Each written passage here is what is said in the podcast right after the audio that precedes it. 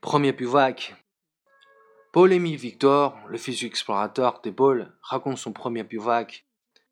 Le train entra en sifflant dans la gare de la petite ville. Il était cinq heures du matin. Il pleuvait. La pluie descendait de montagnes du Jura. La gare disparaissait dans la vapeur qui s'échappait des flancs de la locomotive essoufflée. La pluie fine, huileuse, tombait lentement. Elle brûlait comme de la neige dans la lumière orange d'un lampe qui éclairait, mal, la pancarte des mails bleus épréchée des cabinets Je tendis mon billet à l'employé, mal réveillé comme moi-même. Les maisons, les rues encore endormies, la solitude d'une fenêtre éclairée. Sur mon dos, le sac posait lourd. Je revenais en Scott. La pluie renfranchissait mon visage marqué dessus et mes genoux nus par bruit de terre. J'avais quatorze ans. Dans le jardin paternel, l'auteur des trains fit place au parfum des iris, des feuilles vertes et de la terre mouillée.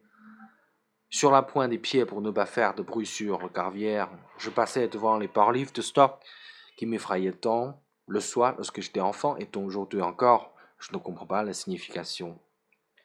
Un jardin qui me paraissait immense, complexe, mystérieux, et qui depuis longtemps a repris des proportions normales. Les arbres ont poussé, les mystères qui cachaient ont disparu. Aux fenêtres, aucune lumière, on ne m'attendait pas. En porture de l'allée des gravières poussait un séquoia. En ce temps-là, sa pointe apparaissait à peine au-dessus du port de la fenêtre de notre salle à manger, au premier étage, et par-delà, nous pouvions voir lorsque nous nous mettions à table les collines violettes et roses des premières montagnes du Jura. Cet arbre aujourd'hui dépasse de beaucoup le toit de la maison, et ses branches touffues en ont dévoré la vue. Elle était basse et leur extrémité venait frôler le sol jonché d'aiguilles et la portue depuis de l'allée. Elles sont aujourd'hui à plus de deux mètres de terre. Ne voulons pas réveiller les miens et désirant prolonger de quelques heures l'aventure, je me roulais dans ma couverture contre le tronc avec mon sac comme l'oreille.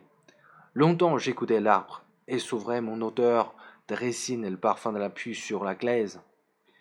La nuit me cachait la maison toute proche. Je pivoquais pour la première fois de ma vie. J'étais libre, heureux, pleinement satisfait de mon sort de trappeur couchant à la dure, avec sa traîne et ses chats à côté de lui. Ma mère me découvrit là, dormant à point fermé, mouillait la tête aux pieds.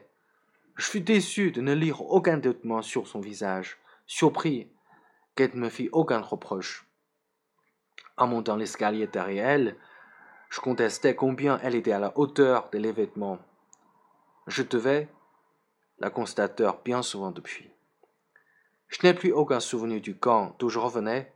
Trop d'autres en avaient partagé les joies et les fatigues avec moi. Mais je n'ai pas oublié l'aventure de quelques heures que j'ai vécues sous le séquoia du jardin familial. Paul-Émile Victor, la voix lactée.